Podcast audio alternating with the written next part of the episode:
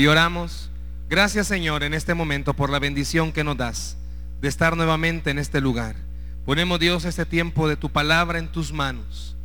Que el milagro Dios de la predicación, que un hombre común y corriente habla, mas sin embargo tus hijos escuchan, se hagan realidad. Que nuestras incapacidades humanas Dios no sean los estorbos para que tu espíritu haga la obra que le has enviado a hacer. Conoces el corazón de esta iglesia. Conoces el corazón de mis hermanos. Sabes la necesidad que hay en ellos de una palabra. Que tu espíritu venga, Dios, con la autoridad del poder de tu nombre y haga, Dios, que esa palabra penetre. Quita cualquier estorbo interno y externo, Dios, que nos distraiga. En el nombre de Jesús. Amén y amén.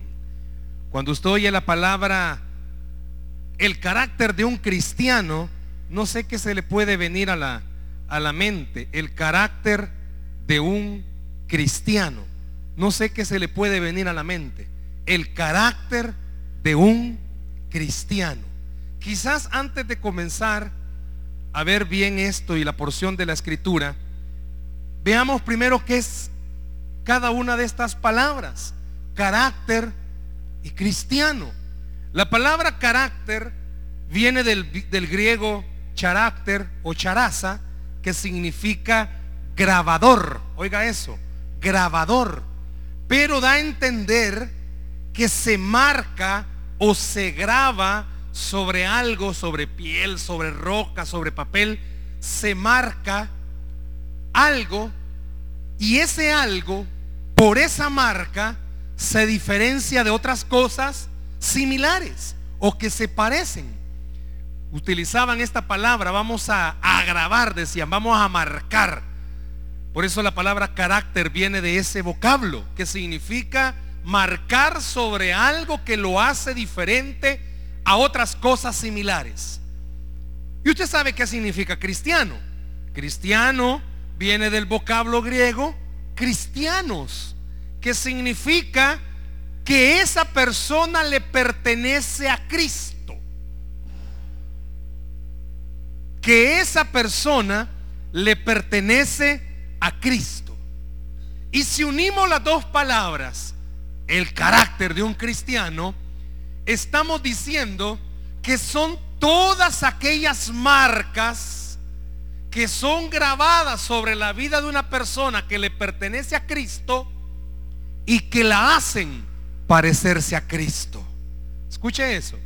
Son todas aquellas cosas que nos marcan y que cuando vamos por la calle no es necesario que digamos somos cristianos, porque esas marcas nos identifican. Para ponerle un ejemplo, había una había una persona, un panadero, y dijo, bueno, voy a poner mi negocio de panadería. Y voy a ponerle un rótulo afuera de la panadería. Y le puso este nombre. Se vende pan fresco. Y ahí estaba la panadería con el rótulo. Se le acerca un amigo de él y le dice, mira, perdón, el, rótulo decía, se vende aquí pan fresco. Y le dice el amigo, mira, ¿y por qué le has puesto se vende aquí pan fresco. Si se sobreentiende que aquí se vende pan, quítale la palabra aquí. Es cierto. Y se la quita. Y el rótulo solo queda, se vende pan fresco. Pero otro amigo se le acerca y le dice, mira, ¿y por qué le has puesto se vende pan fresco? Quítale la palabra fresco. Porque si no fuera pan fresco, nadie te lo comprara. Es cierto, dijo. Y dejó el rótulo, se vende pan. Pero de ahí se acerca otro amigo y le dice, mira, y aparte de pan, ¿qué vendes? No solo pan, quítale entonces se vende. Si es lógico, si es panadería, aquí no regalás, quítale se vende. Es cierto, dijo. Y así que el rótulo solo lo dejó pan. Pero se acerca otro amigo y le dice, mira, a dos cuadras de aquí ya se siente el olor que vendes pan. Quítale que se vende pan, quítale pan. Y ya no le puso ningún rótulo. Le hago una pregunta. Y a usted y a mí de lejos, se nos siente el olor que somos cristianos. Esta persona que puso la panadería, sus amigos le hicieron una reflexión. Y esta tarde yo quisiera que a través de la escritura reflexionáramos acerca de sobre nuestra vida. El Señor ha podido dejar marcas para que la gente vea que somos cristianos. Váyase conmigo, por favor, a la escritura, segunda carta del apóstol San Pablo a Timoteo. Segunda carta del apóstol San Pablo a Timoteo, capítulo 2. Es un poquito largo el texto, así que le voy a pedir que lo hagamos antifonalmente. Yo leo el verso 1 y usted muy fuerte, por favor, lee el verso 2 y así sucesivamente hasta llegar al versículo 13. Segunda de Timoteo, capítulo 2, versículo del 1 al 13. Comenzamos. Si usted no anda Biblia en las pantallas está proyectando el texto. Segunda de Timoteo capítulo 2 versículos del 1 al 13. Dice así la escritura, leo el verso 1. Tú pues, hijo mío, esfuérzate en la gracia que es en Cristo Jesús. Ante muchos testigos, esto encarga a hombres fieles que sean idóneos para enseñar también a otros. Verso 3. Tú pues sufre penalidades como buen soldado de Jesucristo. Cuatro, ninguno que milita se enreda en los negocios de la vida a fin de agradar a aquel que lo tomó por soldado. Y también el que lucha como atleta no es coronado, sino lucha legítimamente. Verso 6. El labrador para participar de los frutos debe trabajar primero. Considera lo que digo y el Señor te dé entendimiento en todo. Verso 8. Acuérdate de Jesucristo, del linaje de David, resucitado de los muertos conforme a mi evangelio, en el cual sufro penalidades hasta prisiones a modo de malhechor, mas la palabra de Dios no está presa. Verso 10. Por tanto, todo lo soporto por amor de los escogidos para que ellos también obtengan la salvación que es en Cristo Jesús con gloria eterna. Palabra fiel es esta. Si somos muertos con Él, también viviremos con Él. Verso 12. Si sufrimos, también reinaremos con Él. Si le negaremos, Él también nos negará. Y todos juntos, por favor, el verso 13. Si fuéremos infieles, Él permanece fiel. Él no puede negarse a sí mismo. Cuando hablamos acerca del carácter de un cristiano, este es un tema muy amplio, demasiado lo que se puede hablar, pero esta tarde solo quiero enfocarme en tres cosas para referirnos al carácter de un cristiano. Y el texto que hemos leído nos va a apuntar esas tres cosas, de esas marcas que Cristo ha tratado, ha deseado que usted y yo tengamos. Me imagino que cuando pequeños ustedes se caían y algunos de ustedes todavía tienen marcas y marcas bien grandes de golpes, rajaduras, quebraduras, accidentes. Esas marcas no desaparecen. Y el deseo del Señor es que en esta hora usted entienda que todas las cosas que ha pasado hasta el día de hoy como cristiano son las marcas que Él desea que usted y yo tengamos primero para recortar de donde Él siempre nos saca. Y segundo, para que la gente vea nuestras marcas y aún viendo nuestras marcas la gente diga, wow, después de ese golpe, él o ella todavía siguen caminando en el cristianismo. Son marcas que en esta tarde, tres marcas que quizás en algún momento se va a identificar. El Señor esta tarde en mi corazón puso decirle a usted, sé que esas marcas le han dolido y al Señor le ha dolido esas marcas que usted tiene pero son para su bien, son para su bienestar. Veamos el verso 3, ahí está la primera marca, el versículo 3. Vea, se lo van a proyectar aquí en la pantalla, vea el verso 3. ¿Cómo tiene que ser un cristiano? ¿Cómo tiene que ser? Ahí está, dígalo fuerte, ¿cómo tiene que ser? Soldado. Soldado tiene que ser. Diga conmigo, buen soldado. La primera característica del carácter de un cristiano es ser buen soldado, no un soldado, sino buen soldado. ¿Qué se le viene a la mente? Porque el Señor dice, tú pues sufre penalidades como buen soldado. ¿Qué se le puede venir a la mente de usted cuando escucha esta palabra, buen soldado? ¿Para qué se utilizan los soldados? Es cierto, los soldados se utilizan, los países que tienen ejército lo utilizan para la defensa de la soberanía y de la gobernabilidad de ese país, pero también se utiliza cuando hay guerras. Y el Señor sabe que usted y yo todos los días vivimos en guerra. Que todos los días usted y yo vivimos en guerra. Por eso el Señor le dice, sé buen soldado para que puedas pelear la buena batalla de la fe en la que te encuentras. Sé buen soldado. Todos los días su carne, todos los días el mundo, todos los días el enemigo va a tratar de debilitarle, de botarle de donde está, de hacerle desistir en su fe cristiana. Todos los días se va a proponer de que usted ya no vaya a la iglesia, no vaya a la célula, deje de servirle al Señor o deje de dar para la obra atacando sus finanzas. Por eso el Señor le pide a usted y me pide a mí, sé buen soldado, pelea esa buena batalla y ya nos exhorta y nos dice, yo pues Tú pues sufre penalidades. El Señor le está diciendo, vas a pasar por esa guerra. Pero déjame poner mi marca en esas batallas. Desde ya el Señor le está pidiendo que usted recuerde algo.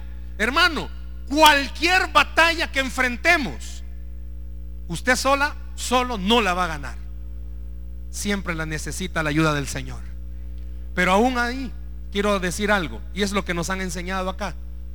Hermano, usted y yo estamos peleando una batalla que Cristo Jesús ya ganó por nosotros. Es más, toda batalla diaria que usted enfrente, recuerde, Él ya la ganó por usted.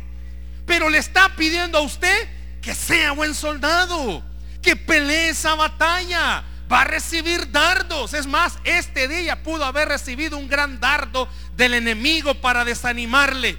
Pero el Señor le está diciendo, pelea como buen soldado. No te desanimes. Pueden haberte herido. Puedes haberte caído. Es más, en el camino te pudiste haber quedado sin agua y sin alimento. Pero sigue peleando tu buena batalla. Porque Cristo Jesús ya la ganó por ti.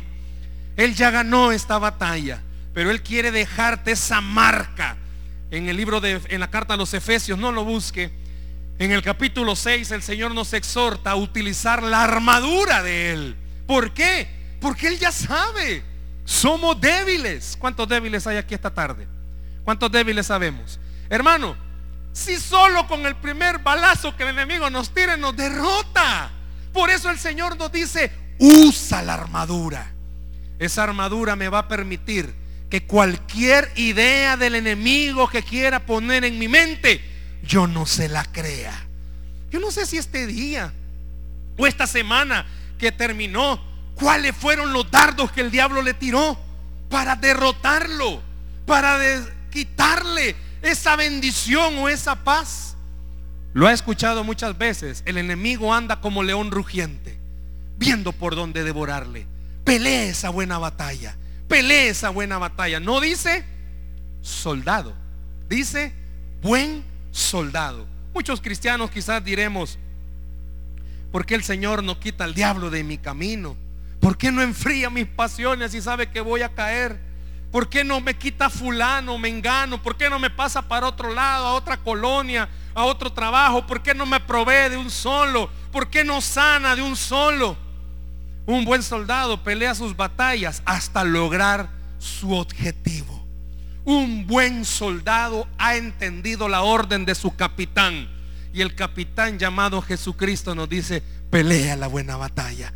Pelea esa batalla de la fe donde yo ya la gané por ti en la cruz del Calvario. Pelea esa batalla. Pelee contra ese desánimo. Pelee contra esos pensamientos. Le puedo hacer una pregunta en esta hora. ¿Contra qué está peleando usted? ¿Cuáles son sus batallas espirituales? ¿Contra quién está peleando? ¿En el hogar? ¿Peleas en el hogar, en su matrimonio? ¿Una relación? ¿Peleas en el trabajo, en las finanzas, con los hijos, con la salud? ¿Cuál es su batalla? Parece firme, pero recuerde que esa batalla, por fe, Cristo Jesús ya la ganó. Él ya le dio la victoria a usted. Pero pelee esa batalla. El enemigo quiere desanimarle. Recuerde, un problema o saca lo mejor de mí o saca lo peor de mí. Pero el Señor quiere que saque lo mejor de usted. Y es la fe que tiene en Cristo Jesús. Vea el verso 5. Vea el verso 5. ¿Qué dice el verso 5? Y también el que lucha como atleta. Número uno dijimos, mi carácter, las marcas que Él quiere poner en mí es de buen soldado. Pero número dos, dígalo fuerte, atleta. Dígalo fuerte, atleta. Y un atleta, porque el Señor quiere poner una marca en mí como atleta. Si usted sabe y ha visto las competencias, un atleta se sacrifica. Un atleta lucha.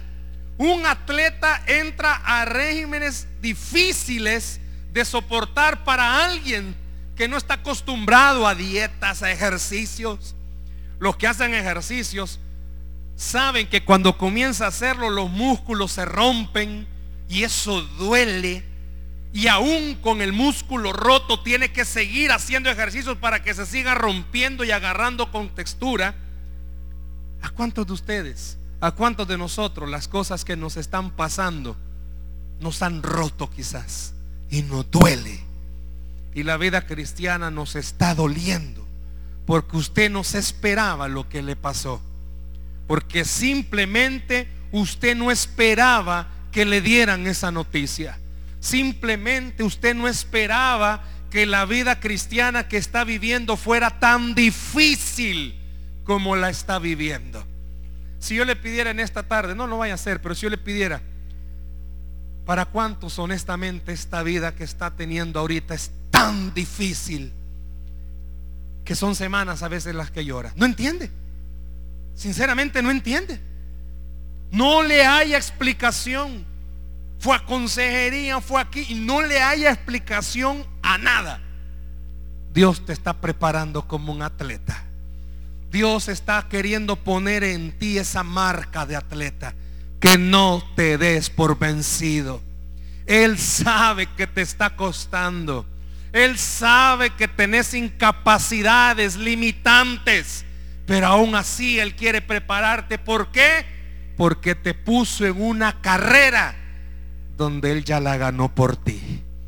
Te puso una, si se lo va al Señor, déselo fuerte. Gloria al Señor te puso en una carrera que Él ya la ganó. Si pudiéramos espiritualmente vernos en una pista de atletismo, al final donde dice meta está Cristo Jesús echándonos porra. Vamos, ya gané por ti. Vamos, tú puedes hacerlo. Yo no sé cuál es su carrera, contra qué está compitiendo.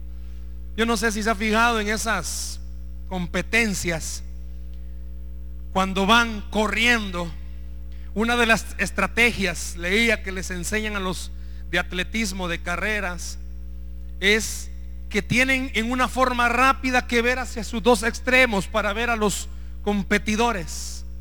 Porque si ya viene cerca, tiene que meterle a otra velocidad para ganarle. Pero en la vida espiritual, el Señor nos ha enseñado algo. No mire para ningún lado en su carrera. Puestos los ojos en Jesús. Puesto sus ojos ahí adelante. ¿Por qué? Porque el Señor de antemano nos dijo, yo ya corrí esa carrera por ti y la gané por ti. Pero quiero que te esfuerces y la ganes tú. Yo estoy allá adelante. Ni siquiera voy atrás, ni siquiera voy a la par. Yo estoy adelante esperándote porque ya la gané por ti. Esa marca quiere ponérsela a usted. Yo sé que un atleta tiene un entrenador, pero yo no sé si su entrenador sea Cristo Jesús. Por eso yo le exhorto, cuando usted ya no haya que hacer, ore hermano. Se lo hemos dicho, se le ha dicho en esta iglesia.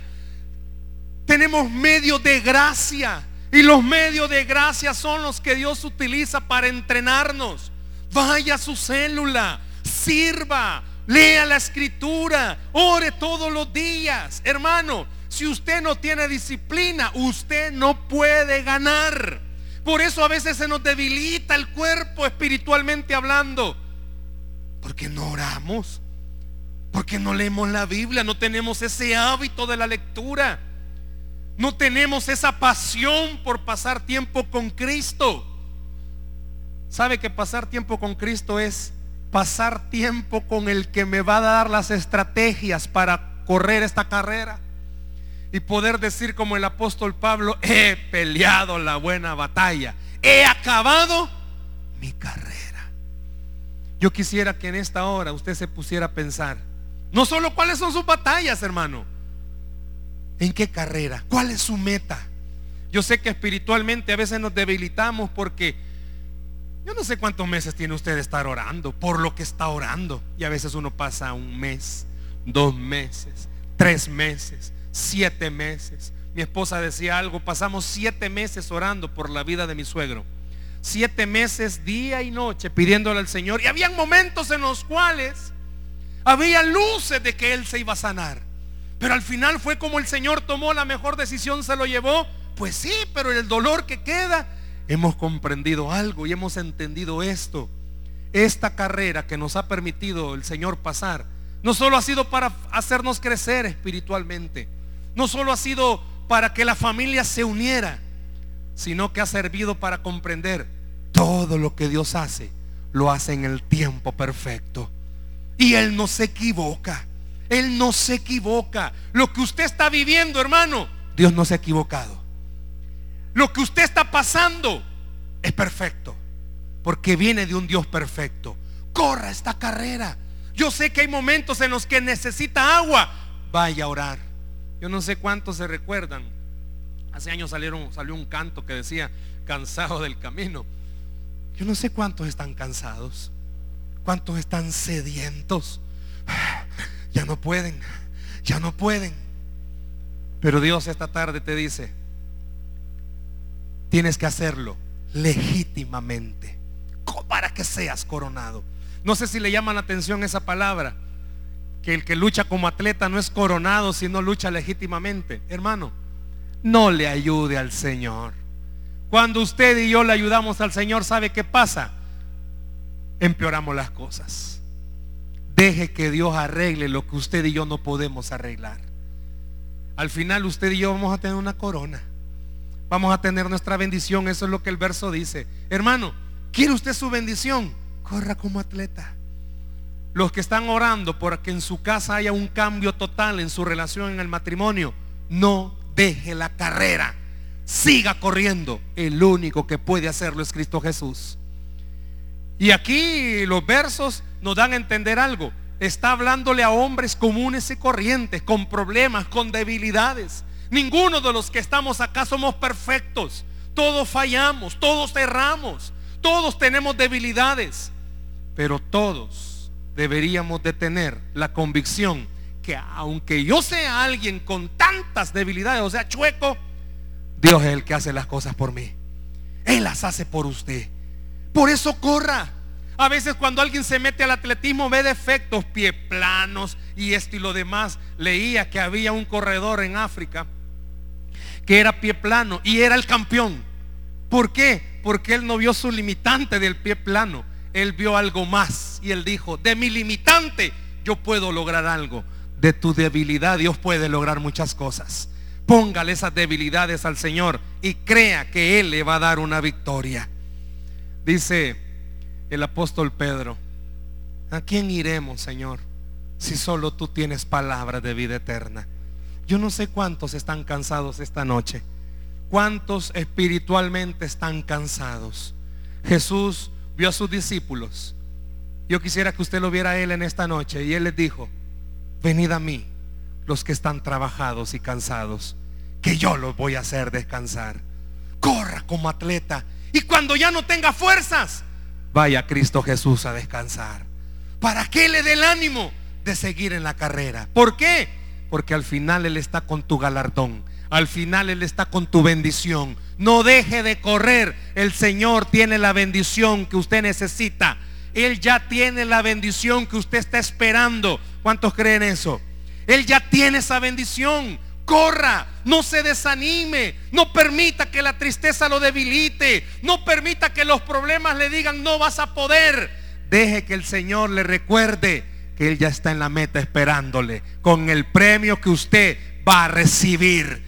Créaselo al Señor esta tarde. Déselo a Él ese aplauso. Aleluya. Pelee como buen soldado. Nos van a herir, pero pelee. El Señor está ahí. Corra como atleta. Se va a cansar, pero el Señor está ahí. Váyase conmigo rápidamente al verso 6 y vea la tercera marca que el Señor quiere poner en usted y en mí. El labrador, para participar de los frutos, debe trabajar primero. Quiere que sea buen soldado, quiere que sea atleta, pero también quiere que sea labrador. La mejor traducción para labrador ahí en esa parte labrador. La mejor traducción, de acuerdo al, original, sería aquel que labra hasta quedarse exhausto. Vea eso. Aquel que labra hasta quedarse exhausto. Los agricultores, y en esta parte me gusta, mi suegro era agricultor y mi esposa creció en la agricultura y veníamos hablando de eso los agricultores trabajan desde tempranas horas hasta horas tardes, sin importar la tempestad del clima, si llueve, si hay un gran sol, hacen sacrificios enormes con una esperanza que lo que están sembrando les dé una buena cosecha. Por eso el Señor esta tarde a usted y a mí nos dice, trabaja como un agricultor. Sé que hay tempestades que a veces hacen que ella no querrá seguir. Seamos honestos. Hay problemas que nos, nos ponen a pensar, ¿me habré equivocado? ¿Será esto lo que Dios quiere? ¿Por qué tanto problema? ¿Por qué tanta oposición? ¿Por qué tantas cosas? Pero el Señor quiere que usted siga trabajando. A pesar de la tempestad a pesar del clima, creyendo que la cosecha que va a tener va a ser buena. Creyendo que la bendición que va a recibir iglesia va a ser buena. A veces nos cuesta, ¿verdad? Porque si estamos batallando contra la economía, no hayamos que hacer. Dios quiere que usted siga trabajando, pero fuerte, creyendo que la bendición es suya. Un agricultor espera que lo que está haciendo valga la pena. Se nos ha enseñado muchas veces este ejemplo. El que va con el arado. El que va con el arado dice que nunca debe de ver hacia atrás. Porque si en algún momento mira hacia atrás, ya se perdió el surco. Y eso ya falló. Y eso ya no sirve. Muchas veces en esta vida los problemas nos hacen ver hacia atrás. Hermanos, seamos honestos. Muchos de los que estamos acá tenemos problemas por consecuencias de nuestras decisiones, de nuestras malas decisiones. ¿Cuántos dicen amén? Muchos, muchos estamos pagando consecuencias de nuestras malas decisiones. Y a veces el enemigo hace que veamos atrás y nos lamentemos y digamos, no, si yo no voy a poder, si ya fallé una vez, ya fallé dos veces, ya fallé tres veces. Pero esta tarde Dios te está diciendo, trabaja no mires para atrás, porque yo ya te perdoné. Trabaja, no te culpes, porque yo te doy otra oportunidad. Trabaja, mírame a mí, no mires lo que hiciste, mira lo que vamos a hacer juntos. Yo no sé a cuántos a veces el pasado no nos deja avanzar. Yo no sé a cuántos la culpa a veces no nos deja trabajar. Dios esta tarde te está diciendo, deja eso ahí y trabaja como un agricultor. Permite que la siembra que obtengas sea buena siembra. Hermanos, nuestro estado de ánimo se va a ver afectado por una de estas tres cosas. Seamos buen soldado, seamos un atleta o seamos un labrador. Yo no sé cuántos de ustedes han tenido esa oportunidad de ir al campo y es precioso ver ya todo el sembradillo, ya está listo para ser cortado. Precioso. Pero para que eso precioso se haya visto ahí, hubo alguien que se sacrificó Hubo alguien que sudó. Hubo alguien que quizás no comió. Hubo alguien que quizás aguantó lluvia, aguantó sol. hubo alguien que tuvo limitantes. Cuando usted y yo tengamos nuestra bendición, es precioso disfrutarla. Pero para que esa bendición la disfrutemos, tuvimos que quizás haber llorado. Tuvimos que quizás haber pasado por problemas. Tuvimos que haber pasado por pleitos. Tuvimos que haber pasado por necesidades fuertes. Pero Dios está enseñándonos algo. Todo en Cristo Jesús vale la pena. Todo vale la pena. Quiero ir cerrando con este verso que está en la escritura en Romanos. Se lo van a proyectar si gusta anotarlo. Usted ya lo conoce. Y sabemos que a los que aman a Dios, todas o algunas, todas es, todas. Y ahí está incluido lo suyo. Amén. Ahí está incluido lo que a usted le está pasando. Todas las cosas les ayudan a bien. Quiere decir que lo que está viviendo tiene que ayudarle a bien. No porque el, su servidor lo diga, es porque Jesús te está diciendo, te va a ayudar a bien. Te va a ayudar a bien. Esto es a los que conforme a su propósito son llamados. Porque a los que antes conoció, también los predestinó. Para que fuesen hechos conforme a la imagen de su Hijo. Para que Él sea el primogénito entre muchos hermanos. ¿Está dejando usted que esto se forme en su corazón? Que el carácter de Cristo se vea en usted. Hermanos, honestamente, ¿cuántos en su trabajo lo han visto cabizbajo? Y le preguntan, ¿qué tenés? Sus amigos, su familia. La esposa ya conoce al esposo, que lo empurrado anda, pero ese día anda todo triste. el esposo ya conoce a la esposa, que habla mucho y ese día no está hablando nada. Los papás conocen a sus hijos. Usted conoce a los hermanos y lo han visto todo tristón. ¿Por qué no hacemos algo a partir de hoy? Que la misma gente que nos vio tristones comiencen a ver un cambio en nuestro rostro. Y quizás nos van a preguntar, ¿y ya no tenés problemas? ¿Cómo no? Y entonces ya te viste por vencido. No. Y entonces es que Jesús me dijo que Él ya logró la victoria por mí. ¿Por qué su rostro no refleja eso? Le, digo, y eso es algo normal entre todos que a veces andamos cabizbajos. Pues el mismo rostro que muchas veces ha demostrado tristeza, Dios quiere que esa marca se vea en usted. Que la gente sepa que usted tiene problemas. Que hay una enfermedad difícil en usted. Que hay un problema financiero difícil en su casa. Pero que a pesar de todo eso, usted cree que la solución está en Cristo Jesús. Por lo tanto, su corazón y su actitud va a ser la de alguien que diga, esto me va a ayudar a bien. ¿Por qué? Porque Cristo Jesús tiene su victoria en, en sus manos. Él ya tiene la victoria. ¿Cuál es su batalla? ¿Cuál es la carrera? Pero sobre todo, ¿cómo está sembrando usted en el cristianismo? Yo quiero pedirle algo en esta tarde. El verso que decíamos, ¿Alguno está cansado? Venga. Él le va a hacer descansar. Alguno ya no puede. Venga. Él le va a hacer descansar. Yo quiero invitarle en esta tarde que pelee esa buena batalla. Que corra esa carrera. Que trabaje como un labrador. Pero que no pierda de vista esto. El Señor Jesús va delante suyo y mío. Dándonos la victoria diaria. Iglesia, no se desanime. No se rinda. No tire la toalla. No haga que las cosas que está pasando le quieran hacer retroceder. Al contrario, deje que esta tarde esta palabra venga a animarle, a enseñarle, a redarguirnos. Que a pesar de lo que estemos viviendo, el Señor ya tiene la victoria en sus manos. Déselo al Señor ese aplauso en esta tarde.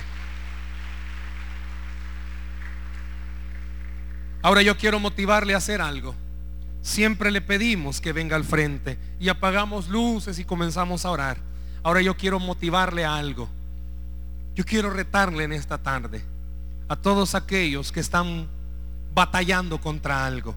A todos aquellos que tienen una carrera difícil. O aquellos que creen que ya no pueden. Que vengan al frente. Por favor.